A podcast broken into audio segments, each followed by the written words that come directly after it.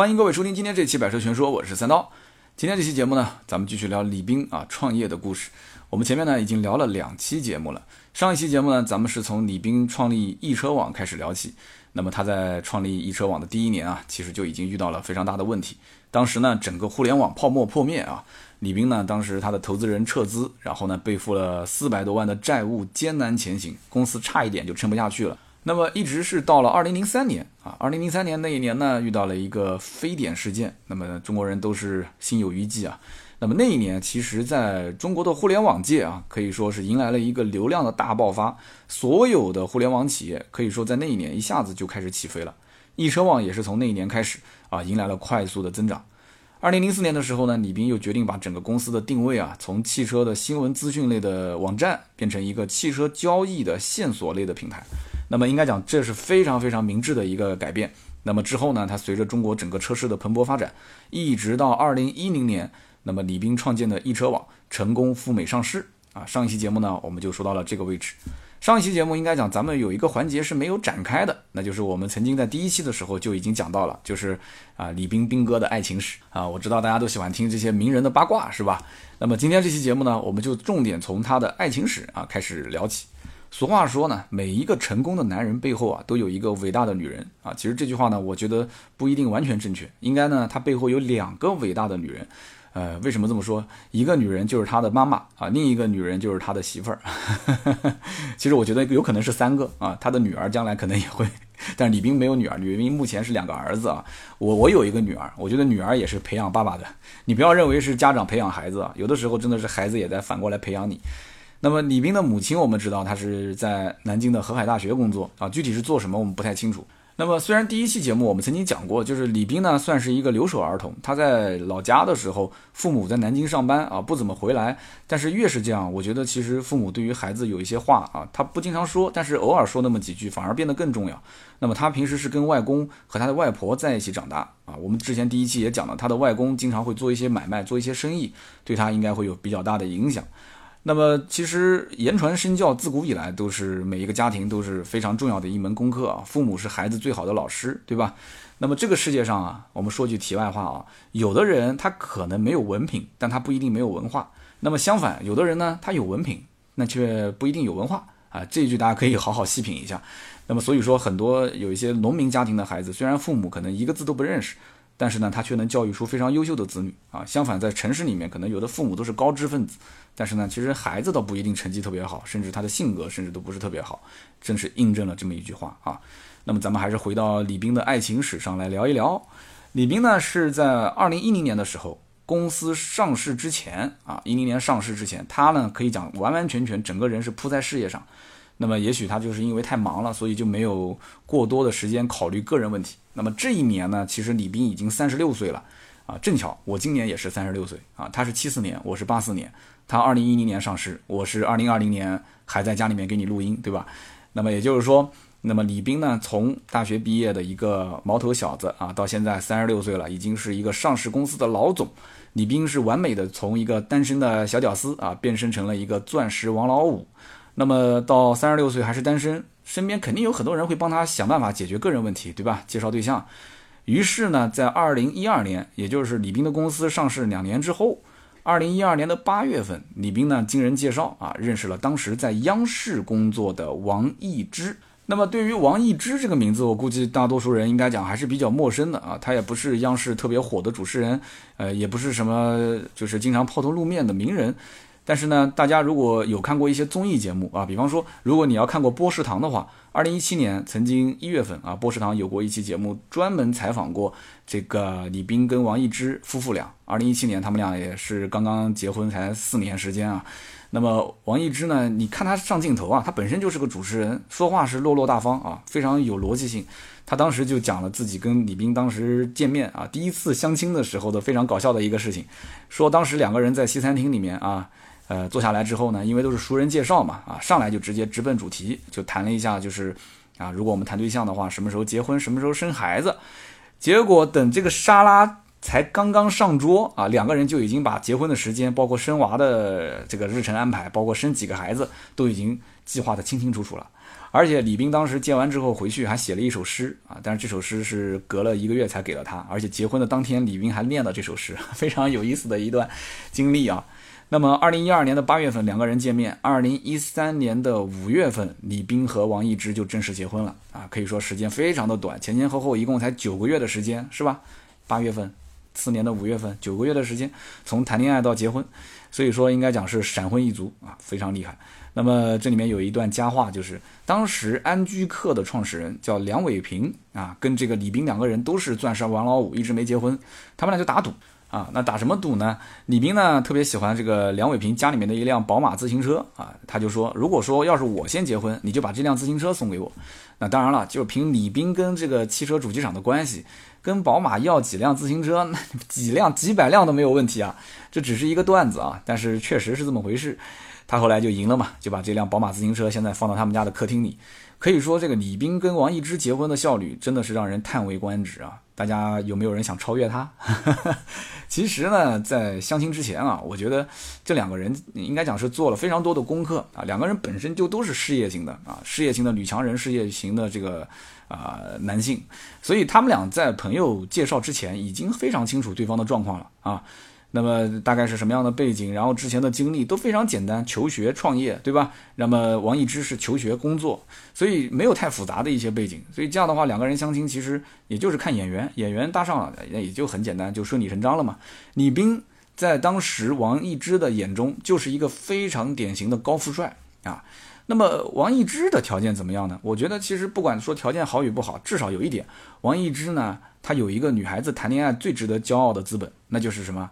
年轻啊，对不对？就像我们这个刘强东东哥和这个奶茶美眉啊，甭管奶茶美眉有什么学历啊，或者是有什么家庭背景，奶茶美眉最大的资历之一是什么？就是年轻，是不是？所以我一直认为，这个强东哥跟这个呃兵哥两个人之间应该是有非常多的共同语言啊。两个人都是上的名校啊，一个人大，一个北大，而且都是社会学系，对吧？然后两个人都是找了一个小自己十几岁啊，我不知道强东哥是跟奶茶美眉差有没有二十岁啊？差了十几岁，这样的一个啊，算是老牛吃嫩草了啊，啊，这样的一个老婆，但是都很幸福啊。那么，二零零五年的时候啊，我看了一下，王一之才刚刚上大学，所以倒推一下他的年龄，他应该是在八七年前后啊。因为我是零二年上的大学嘛，所以他应该是比我小三岁啊。他比我小三岁，然后李斌比我大十岁，所以你推算一下，两个人应该至少是差十三岁，对吧？那么王一之呢？他肯定也知道，说这个兵哥啊是老牛吃嫩草啊，李斌是老牛吃嫩草，所以呢，肯定是这一段感情，他一开始见面之前啊，呃，相对比较谨慎。那么他后来在一次采访当中也说了嘛，哎呀，他说我相亲之前也查了很多网上关于李斌的资料，啊，当时包括中间人给他介绍了一下李斌的情况，听了下来觉得。那感觉印象还蛮好的啊，是这个人怎么会到现在还单身呢？啊，因为当时听到李斌是北大毕业，而且是文理法三修啊，与此同时还在创业，所以王一之对这名学霸啊，就瞬间产生了这种敬仰之情啊。王一之本身其实自己也是学霸，一会儿后面说啊。那么在当时节目采访王一之的时候，他自己也说了嘛，他说女人对于男人的爱，大部分都是崇拜，哎。这句话我是非常赞同的。我曾经在节目里面也说过，因为我们听节目很多都是男生啊啊，经常都会说要去追女孩子。我看到群里面经常会聊追女孩子的事情，这个追女生的说法，我一直认为是不对的啊。为什么这么说呢？因为我认为啊，谈恋爱应该是什么？是吸引啊，是互相吸引。你应该是要吸引女生，而不是去追女生。追女生那是舔狗啊，舔狗的下场一般都是很惨的啊，不要当舔狗，一定要去想办法吸引女生。好了，这是题外话啊，我们转回来讲。实际上呢，这个王一之啊，家庭背景也非常不错。他是算李斌半个老乡啊，因为他出生在安徽，但是很快呢就到了广州啊。王一之的父母是工程师，所以可以想象的出来，他的家庭条件应该也不差。那么为什么说他本人也是学霸呢？那么如果有在广州的朋友或者是广东人的话，你应该知道，在广州有一所非常非常好的中学，叫做华南师大附属中学啊。我一提到这个学校，估计很多人立马就肃然起敬了，对吧？这个学校到今天为止，可以说在整个广东省、整个广州市，它都是重点中学排行榜位列第一位，非常厉害的一个学校啊！有人讲说三刀，你这是吹吧？你懂不懂这个学校是不是第一啊？好，那我们继续往下说啊。这个学校，反正据我查的资料啊，就是基本上家长啊，只要是看到孩子考上这所学校了，那基本上就是半只脚已经跨入重点大学的大门。这有点像奶茶美眉，就是我们南京的那所学校，奶茶美眉上过的这个南外啊，非常厉害，全国都有名。那么王一之呢，在这个学校里面，不但成绩十分的拔尖啊，而且他业余时间还特别喜欢做主持，哎，所以你看啊，很多的人生未来的规划，在他的初中、高中阶段就已经定好了。那么他做什么呢？他做这个华附啊，就是华南师范大学附属中学有一个电视台叫 HFTV 啊，华附 TV HFTV，在这个电视台里面。做电视台的主持人啊，在他的零二届的一个师哥的带领下，他一开始是主持一档这个叫蓝色功放机的音乐节目，那么偶尔呢也会客串啊，主持一下这个 HFTV 的新闻节目、综艺节目或者是体育节目，所以这些都是他的一些历练啊。那么高中时期呢，王一之还被学校推荐去参加了广州中学生形象大赛，所以因此可见，这个这骨子里面啊，王一之应该讲就是一个美女的胚子啊，你看一下网上的照片就能看出来，颜值确实很高。那么应该说。在整个的华附的零五届的毕业生当中啊，或者说在那前后几届就没有几个同学不认识王一之的啊，可以说是学校的这个风云人物。那么零八年华附的一百二十周年的校庆，这个时候零八年王一之应该是大四啊，在大学里面大四。那么他当时被学校还邀请回来担任。学校的这个校庆主持人，你想一想，在自己的母校当校庆主持人，这也是非常光荣的一件事情。而在这次校庆上，真正值得他骄傲的，我觉得不仅仅是当主持人，而是他采访到了一个华附的校友，非常非常重量级的校友。在目前当下啊，我们知道是疫情的环境里面，有一个人的名字是被所有中国人人人皆知，而且都是竖大拇指的。真的是鼎鼎大名，这个人就是钟南山院士啊。那么在零八年华附一百二十周年的校庆上，王一之呢是跟钟南山院士同台啊，采访了这个钟南山院士。所以你想想看，这是不是名校啊？琢磨琢磨我刚刚前面讲的这个学校的名次啊，学校的这个分量。那么其实，在高中时期的王一之，他本身自己的最初梦想是想当一个律师。哎，你看啊，这个李斌当时在学校里面也是法学，对吧？然后这个社会学和计算机三修。那么王一之当年呢，首先想学的是法律，所以我相信他见到李斌之后啊，一听说李斌对于法学也特别在行，对吧？那么计算机也特别懂，同时社会学，社会学我刚刚前面之前第一期也讲了嘛，社会学就是研究社会上人与人之间的关系嘛，那他什么都懂，所以这个女孩应该讲见到李斌，无论是在哪个时间节点，她一定都是会生这个敬仰之情。那么她当时想当律师，但是呢，学校的老师，包括家里的家长都觉得说，哎呀，你的形象、你的这个语言表达，包括你在学校的成绩，完完全全你不用去当这个律政俏佳人，对不对？呃，你你完全是可以成为一个颜值女主播呀，对不对？所以大家就觉得你应该当主持人，而不是当律师。所以呢，王一之当时也是心软了一下啊，说算了吧，那我就当个主持人吧。所以，二零零五年，王一之呢就顺利的考入了中国传媒大学英语播音与主持专业，然后呢辅修是电视编导。所以你看，学霸都是一个主修一个辅修啊。你像我们这种学渣，一一门主修都修不过来，勉勉强强大学毕业。那么在大二的时候呢，这个王一之就在中央国际广播电视台做实习主持人啊。那么主持一档什么节目呢？他因为是兼职，所以主持的是一档周播的节目啊，一档音乐节目，叫做 Easy Hip Hop。所以你看，王一之也是蛮嘻哈的啊，hip hop，聊 hip hop 音乐的。那么与此同时，在中央电视台中文国际频道，那么也就是 CCTV 四，以及啊美国有线电视新闻网，也就是 CNN 啊，在这两个地方呢，也会做一些工作，像比方说采访啊、新闻线索的收集和一些翻译的工作。所以说，这一定是一个闲不下来的人，对吧？能者多劳啊，一边上学一边这个兼职实习。那么在二零零八年的时候，中国举办奥运会啊，我们都知道那一年呢，当时大四的王一之正在考虑说，哎，我是工作呢还是考研，对不对？很多人其实大学快毕业也都是会很纠结这个问题。那么正巧在当年呢，有一个人找到他，就问王一之啊，他说，哎，你能不能帮忙给这个奥运会的篮球比赛项目啊去做中文主持人？这王一之当时心里面想，我的天哪，奥运会的篮球项目主持人这么大的一件事情，这怎么会现在突然来找我呢？对不对？啊，后来一问才知道，原来是什么情况呢？是这个奥运会的篮球项目的播报，它是分为中文主持和英文主持两个主持人。那么这个英语的播报呢，是 NBA 那头啊，NBA 那头有专门的人负责。那么中文的播报呢，是一个美女主持人，但是这个主持人的英文不是特别好，所以呢，他就跟这个 NBA 那头的导演啊，就沟通不是很顺畅。那么现场也比较焦急啊，所以就想找一个这个英文比较好的、形象也不错的女主持人去替换掉之前的那一个女主持。所以你看，有的时候啊，不但要有才，还要有颜值，还要有人脉关系，是吧？所以当时负责这个项目的人正好是王一之的校友，那么当时他就推荐王一之，为什么呢？因为王一之当时在大学里面，他报的兴趣班、兴趣社团就是篮球社啊，他本来就喜欢篮球。刚刚我们前面说了，高中的时候他也是做这个体育新闻报道，对吧？那么他的英文播音主持专业加上篮球社这个两重标签，所以当时这个校友第一反应就想到了王一之。那没想到呢，这个王一之去了之后啊，一战成名啊，跟这个 NBA 的导演也是打得火热。很快呢，这个 NBA 的每一年的中国赛啊，NBA 中国赛零八、零九、一零赛季全部都是由王一之来担任中英文双语主持。所以说，你看啊，人生就是这么的奇妙，往往就是一个不经意，你就会得到一个机遇，对吧？那么实际上，二零一零年之前，王一之的身份都还是学生，所以我刚刚前面讲零八、零九、一零年 NBA 中国赛的主持，他只是一个兼职，而且他得从对吧香港啊还要再飞回来，为什么呢？因为零八年他考上了香港大学新闻系，那么一直到二零一零年的六月份，从这个港大的硕士毕业。那么原本呢，他从港大硕士毕业，这也算是名校了，对吧？他想进凤凰卫视，但是凤凰卫视是一个。可以讲，所有做呃电视新闻的人特别想进的一个平台啊，在这里面如果能锻炼几年的话，出来之后这是个金字招牌。但是这么大的一家公司，当时肯定是不缺人才的啊。看了这么一个大学应届毕业生，没什么兴趣啊，人家没看上他。那么阴差阳错呢，他就去了香港有线电视新闻台啊，算是一个小台。但是这个台的领导就特别器重他。那么让他去负责播报这个时事专题节目，对吧？也去采访啊，去做各种各样的一些专题。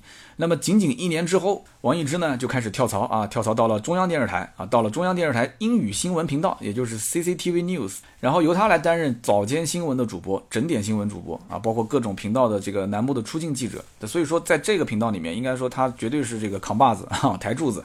之后呢，还参与了各种大型的报道，比方说像神舟八号、神舟九号、神舟十号飞船的发射啊，包括像香港回归十五周年啊，这种其实对一个新闻工作者来讲，这都是可以在履历里面啊增加你的含金量的。二零一七年的时候啊，蔚来汽车 ES 八在北京五棵松体育馆正式上市。那么如果有特别关注汽车新闻的人，在那一天肯定是看了这场直播，对不对？搞得像演唱会一样的啊，像一个手机发布会一样的。那么现场的女主持就是李斌的媳妇儿王一之。那么也正是这一天啊，王一之才真正的进入到大家的视野啊。如果有人关注蔚来汽车、关注李斌的话，呃，可能到这一天才知道哦，原来这个哇，这主持特别厉害的女孩，原来是李斌的老婆。后来再一了解，哦，原来是央视的主持人，啊，就从那一天进入大家的视线。那么在现场呢，这个王一之他先是采访了投资人俞敏洪。呃，转身又采访了刘强东的媳妇儿张泽天啊，一一看两个人就很熟。那么那一段很著名的就是奶茶美眉说的啊，李斌当时在我们家花了十五分钟说他的未来汽车的计划，我老公花了十秒钟说了一声 yes，就是出自当时这一段采访。那么接下来呢，王一之又去采访了当时邀请来的梦龙乐队啊，也是拿了格莱美奖的一个非常有名的乐队，呃，全程都是用英文进行采访啊，可以说当时就是一段秀英文的这个 talk show 啊。呃，有人讲说这一段可能有点多余，因为毕竟一个汽车上市发布会，对吧？你干嘛还要采访乐队呢？乐队就过来表演一下不就行了吗？这根本就不是重点啊！但是呢，其实对于王一之本人来讲，这个环节还是非常重要的，因为那一天肯定是所有啊未来汽车的投资人都是在关注的一天，甚至于没有投资未来的这些啊汽车圈的或者是投资界的大佬也会关注这一天的现场的发布会，而王一之在一年之后。就要开始他自己的创业了，那么这是他的自己的第一次的露面对吧？所以他肯定要稍微秀一下自己。那么在二零一八年的时候啊，李斌的未来汽车啊正式的赴美上市，上市成功。那么也正是这一年，李斌开始辞去了易车这个 CEO 的职位，那么开始全身心的投入到未来汽车的创业当中。那么李斌的太太呢，也正是在这一年啊，开始了自己的创业，在一八年的九月份拿到了五百万美金的天使轮融资啊，可以说这个天使轮拿的还是非常多的钱。那么他做了一个什么样的这个软件呢？啊，感兴趣的人可以下去看一看啊，这个不是打广告啊。他创办了一个定位中高端女性的垂直时尚社区，叫做光芒 APP，光芒 App。那么后来我下载看了一下，其实就是一个高端版的小红书啊，高端版的小红书。那么这应该是王一之啊，一方面自己创业的一个成果，另外一方面，我觉得她是在暗中帮助自己的丈夫做一个太太外交的平台。啊，太太外交的平台，因为我相信这些高端的女性，她们其实也是这个软件的一个用户，对吧？那么故事讲到这里的话，我就不得不再回到李斌的未来汽车的创业上来聊。在去年的九月二十二号的晚上啊，李斌的这个太太王一之呢发了一条微博啊，这条微博当时一发就炸了。为什么炸了呢？因为他在微博上晒了自己在巴黎买到的一系列香奈儿的这种啊，就各种奢侈品。那么其中有一个还是全世界唯一限量版的白盒香奈儿。那么这条微博一发啊，很多网友就开始去调侃了啊，有人讲说。哎呀，这个兵哥再亏也不会亏老板娘啊，对不对？这个蔚来汽车都已经亏了四百多个亿了，你还在这样的买买买啊？那么网友之所以这么调侃，其实就是因为前不久啊，媒体爆料蔚来汽车四年亏损四百亿啊，说他这个烧钱的速度不知道还能撑多久。其实呢，李斌在二零一八年的六月份电话会议上面曾经就是说过自己的公司目前亏损多少钱，他自己计算的亏损额度是两百二十亿。啊，二零一八年的六月份，但是呢，媒体计算下来就是四百个亿，所以两边的算法都不一样。而且用李斌自己的话来讲的话，这其中大部分的钱其实是技术投资，它的整个的投入和产出啊，投入量大，但是产出时间比较长。所以呢，你不要看我现在在亏，它是一个慢慢回本的过程。但是没有办法，网友算的就是你每一年亏的就是几十个亿啊，对吧？你现在确实是几百个亿已经亏掉了。那么媒体呢，就是。要把新闻搞大啊，两百个亿写四百个亿，对吧？他他没给你写四千个亿就不错了。所以说，网友看到李斌的太太王一之在这个微博上这么大手笔的消费，那么自然就会产生一些质疑。那么当天其实这条微博啊，李斌的太太王一之是秒删啊，发完之后一看下面的评论不对了，赶紧就删掉了，但是还是被人截图了。之后呢，他就晒出了几张蹲在地上吃盒饭的照片啊，不是他本人啊，就是网上的照片，然后配了一段文字啊，是说什么呢？叫做。什么叫做装逼造雷劈呢？我好不容易捯饬一下自己，让自己变得更加的精致啊，结果呢，结果我就装逼造雷劈了。得了，我还是继续当一个糙汉啊，扛造吧。实际上，我觉得她也是挺有个性的，也是挺挺挺这个直来直往的一个女生。呃，我们其实要想一想，结合二零一八年王一之创业做这个高端女性的垂直时尚社区，就刚刚前面讲的那个光芒 A P P 啊，你结合她这个背景，你会知道。他作为这种高端社区的一个创始人，他需要在某些方面包装一下自己，对吧？你都是一个高端女性社区了，你自己啥奢侈品、啥名牌都没有，你对于审美什么都没有，自己嘛就像个家庭主妇一样，天天出门都不注意形象，呃，怎么可能呢？所以他肯定要捯饬捯饬。但是作为一个名人来讲啊，作为一个李斌的妻子，在网上啊拿出来全是奢侈品，确实，哎，只能说是很无奈了啊，只能说是很无奈啊，自己的老公李斌。这个未来汽车创业，他的负面新闻一直没断过。那么业内业外也有无数无数的质疑的声音。我曾经在聊未来汽车的时候跟大家讲过，对吧？我去试驾未来汽车的时候，跟他们的公关负责人聊天，然后我讲了我的一些想法，我还是比较肯定的。那么他跟我讲，他说十个汽车媒体里面，呃，来试驾的啊，其中有七个到八个都是问我们这个公司什么时候关门。那么剩下来来两个，有一个呢还能说一半到点子上。那么还有一个呢，确实啊，说能掏心窝子讲一讲，我们觉得还挺认可的啊，就比较看好的。所以他们自己也知道，整个外界的这种质疑的声音都非常的大。所以呢，因此李斌的太太本人还是选择低调比较好啊。他可以去扶持一些高端的网红 IP 嘛，对吧？他可以组建一个 MCN 的机构啊，对吧？打造一个高端小红书，我觉得也是挺好的。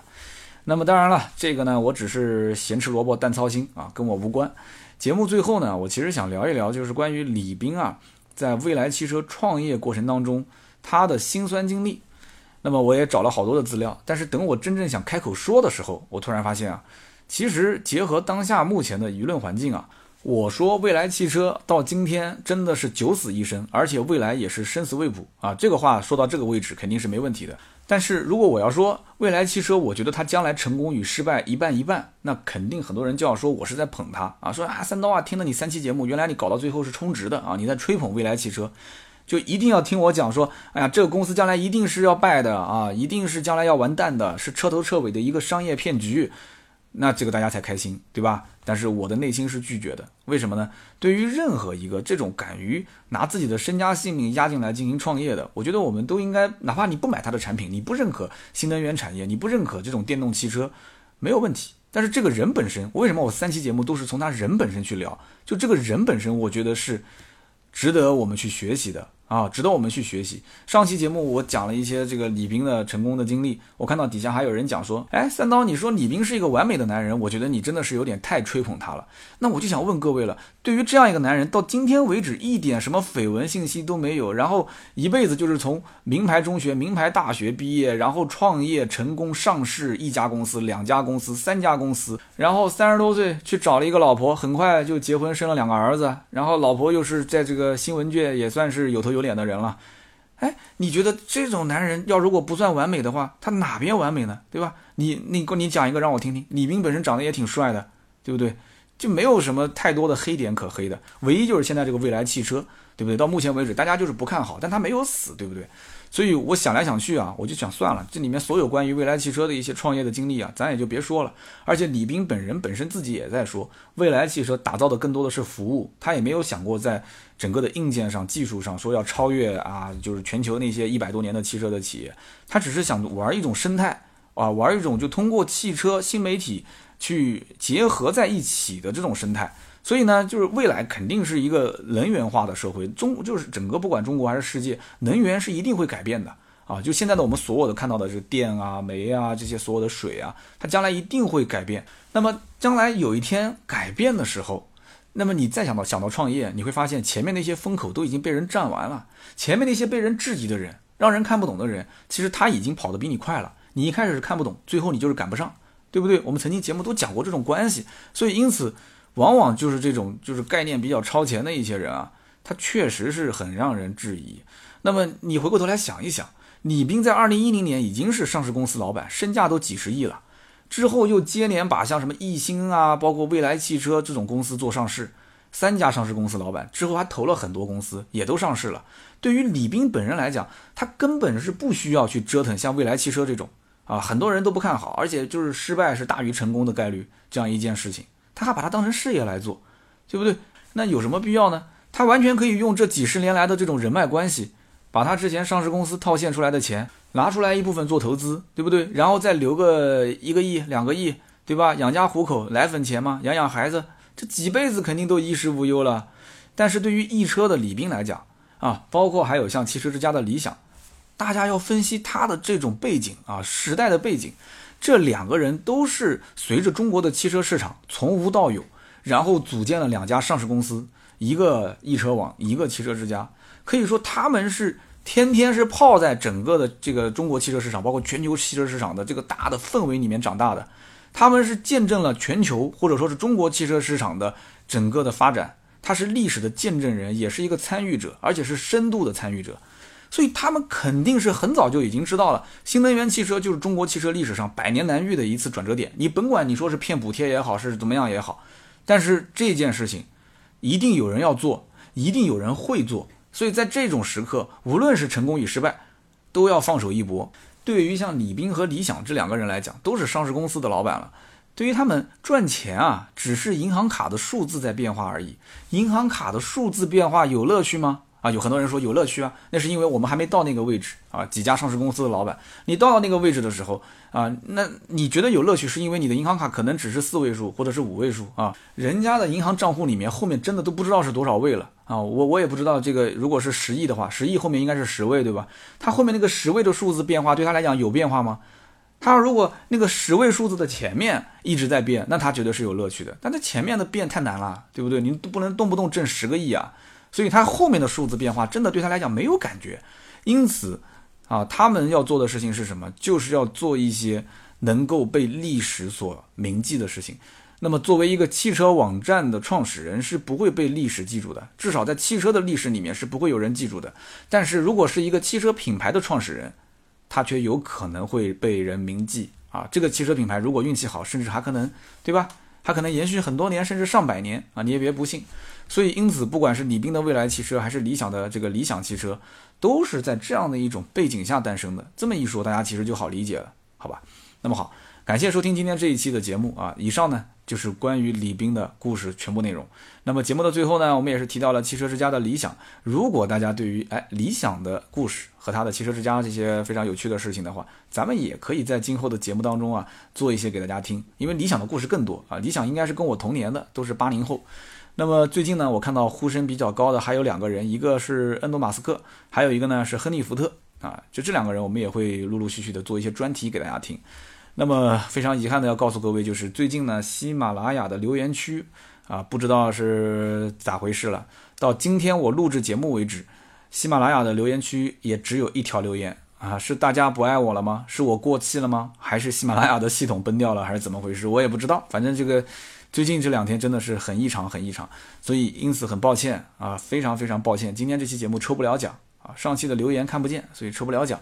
我们等到留言恢复之后吧。那么后面我们再一起啊一并抽给大家，那么也希望大家在我们的节目下方呢还是积极的留言，留言肯定在后台啊，应该是它的审核机制啊，最近一段时间比较特殊嘛，由人工来进行审核，通过之后再统一的放开啊留言显示在前台，所以大家还是希望多多给我留言，留言是对主播最大的支持啊。那么我们也会在每一期节目的留言下方抽取三位，赠送价值一百六十八元的芥末绿燃油添加剂一瓶。好的，那么今天这期到这里啊，听到最后的都是我们的老铁。我的节目呢粗制滥造，胡说八道，感谢收听。如果希望联系我们，加我们的微信社群的话，可以加微信号四六四幺五二五四联系盾牌。我们下周三接着聊，拜拜。